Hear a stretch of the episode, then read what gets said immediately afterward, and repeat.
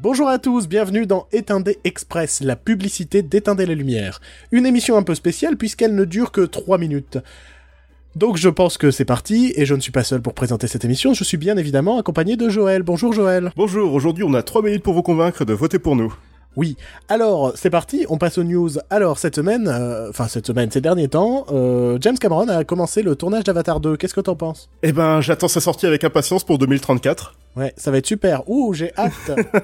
Autre nouvelle de la semaine, euh, le studio Sony, le grand studio Sony qui nous ponte des merdes depuis 10 ans maintenant, euh, a ce désir de pousser euh, Monsieur Edgar Wright à tourner Baby Driver 2. Bonne nouvelle, mauvaise nouvelle, on ne sait pas vraiment, étant donné qu'on n'a pas encore eu l'occasion de voir Baby Driver au moment où on enregistre cette publicité. Mais j'attends le Baby Driver Cinematic Universe avec impatience aussi. Ah, ça va être super, super.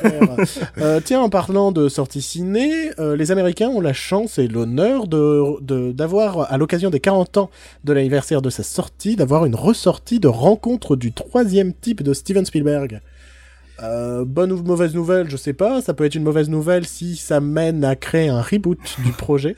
Enfin, un reboot, une suite, un remake, on ne sait pas. sais mais en tout cas, c'est Sony qui a lancé le marketing viral de cette ressortie.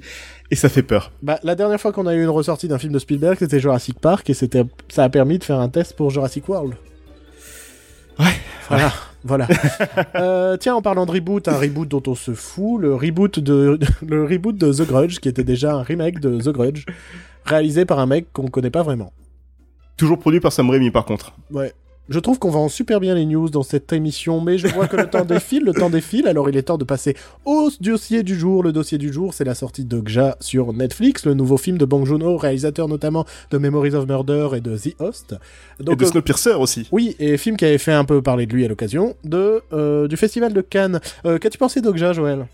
Bah, j'ai trouvé que c'était un très bon film euh, qui m'a presque fait pleurer avec un message très fort sur l'industrie agroalimentaire. Et moi, comme je suis un gros con aigri, j'ai pas vraiment adoré, mais bon, c'est un bon film, mais j'ai pas particulièrement aimé, étant donné que je suis euh, particulièrement fan de Bong Joon-ho, réalisateur coréen, qui euh, a cette particularité de mélanger très bien les genres. Et pour le coup, je trouve qu'il a fait un film très américain et donc forcément, malheureusement, très classique. Euh, L'émission euh, approche de sa fin, mais je ne sais pas si tu as un dernier mot à, euh, à nous dire.